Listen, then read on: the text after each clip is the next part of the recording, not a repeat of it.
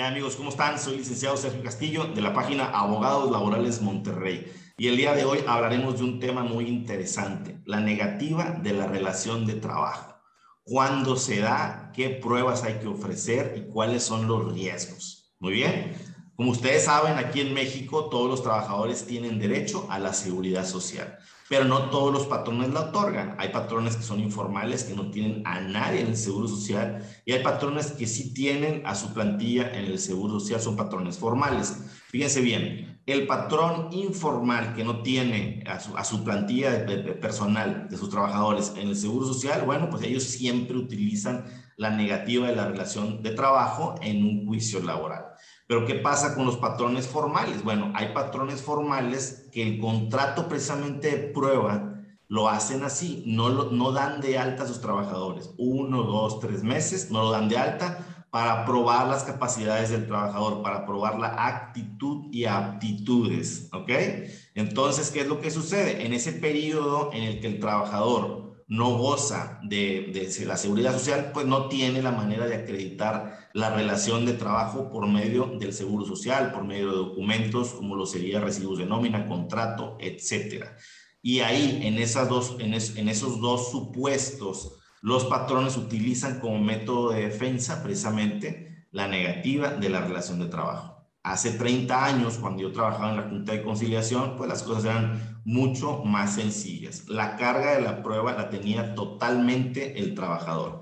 Es decir, el trabajador demanda su relación de trabajo, su despido, y el patrón se excepciona diciendo, hay una, una negativa de la relación de trabajo. Es decir, para mí nunca trabajó ese, esa persona, ¿verdad? Entonces la carga de la prueba la tenía el trabajador. El que afirma está obligado a aprobar, como ustedes saben, es un principio general de derecho, ¿verdad? Bueno, pero ¿qué pasa con el tiempo? Con el tiempo sale un criterio de la Suprema Corte de Justicia que dice, espérate, el patrón es, el, es quien cuenta con los documentos necesarios para acreditar cualquier situación. Entonces surge la famosa prueba de inspección que ofrecen precisamente eh, la defensa de los trabajadores. ¿Y qué significa esto de la, inspección? Bueno, fíjense bien.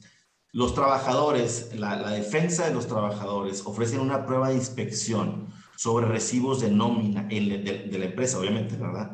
Entonces le van a pedir a la empresa que exhiba recibos de nómina, eh, listas de raya, controles de asistencia, eh, contratos de trabajo, todo lo que tenga la empresa de documentación se lo van a pedir, pagos de seguro social, pagos de Infonavit, etcétera. ¿Y para qué están pidiendo precisamente eso? Bueno, fíjense bien. Les voy a leer un artículo. El artículo 804 dice de la Ley Federal del Trabajo.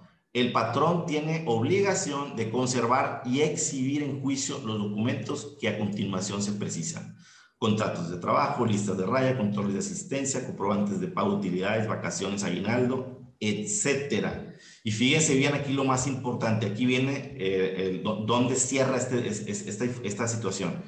El artículo 805 dice, el incumplimiento a lo dispuesto por el artículo anterior establecerá la presunción de cierto los hechos que el actor exprese en su demanda.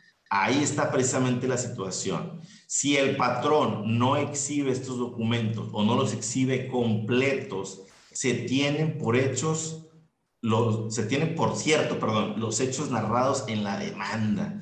Entonces, ¿qué pasa?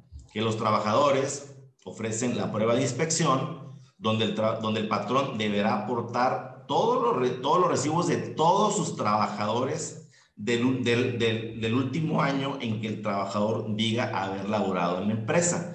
Muchos patrones, obviamente, no, no cuentan con esta documentación.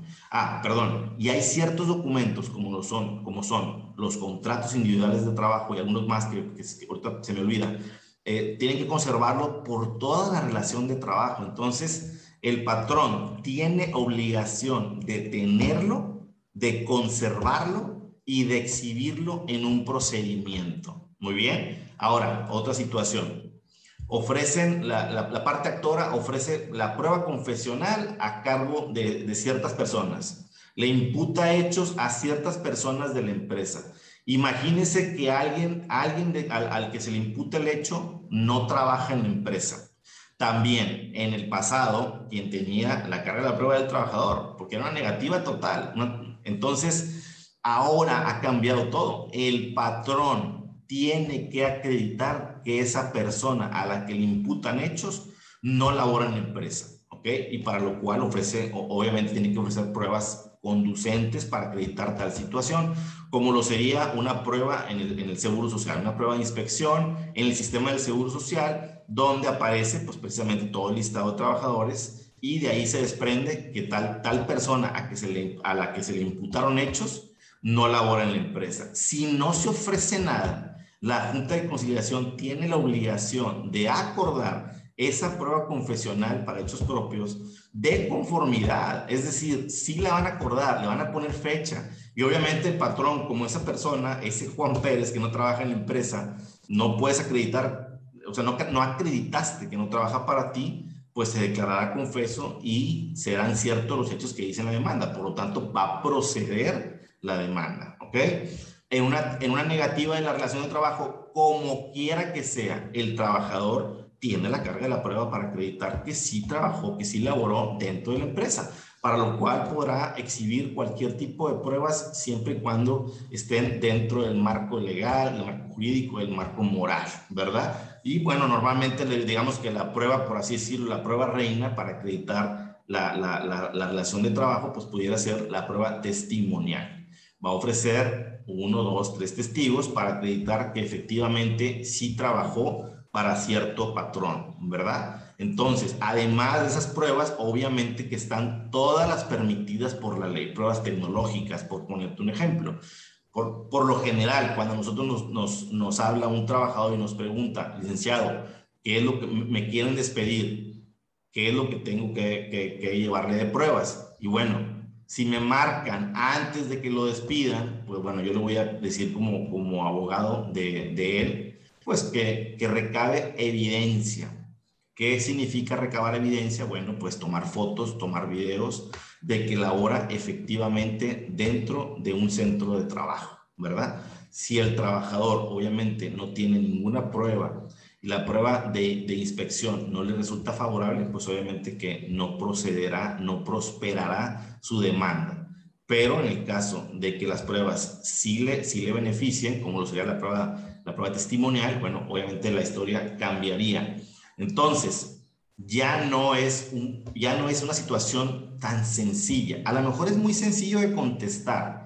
Contestar la demanda cuando hay negativa de la relación de trabajo es muy sencillo, porque la misma ley, la, la Corte nos dice que no tenemos que contestar a cada uno de los hechos. Recuerden que en materia laboral, laboral perdón, el patrón está obligado a contestar cada uno de los hechos. Si no contestas algo, se va a dar por cierto.